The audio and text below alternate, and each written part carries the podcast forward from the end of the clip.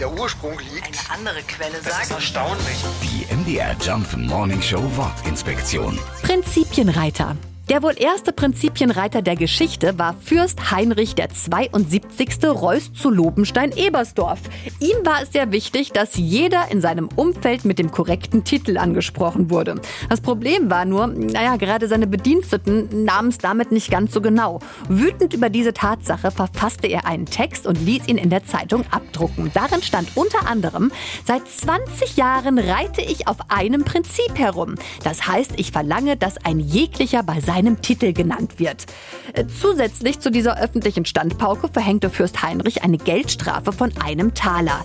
Dieses unverhältnismäßig strenge Verhalten brachte Heinrich den Ruf als Prinzipienreiter ein. Und bis heute nutzen wir dieses Wort für Menschen, die stur und kleinlich auf Prinzipien beharren. Die MDR Jump Wortinspektion. Jeden Morgen in der MDR Job Morning Show mit Sarah von Neuburg und Lars Christian Kade. Und jederzeit in der ARD Audiothek.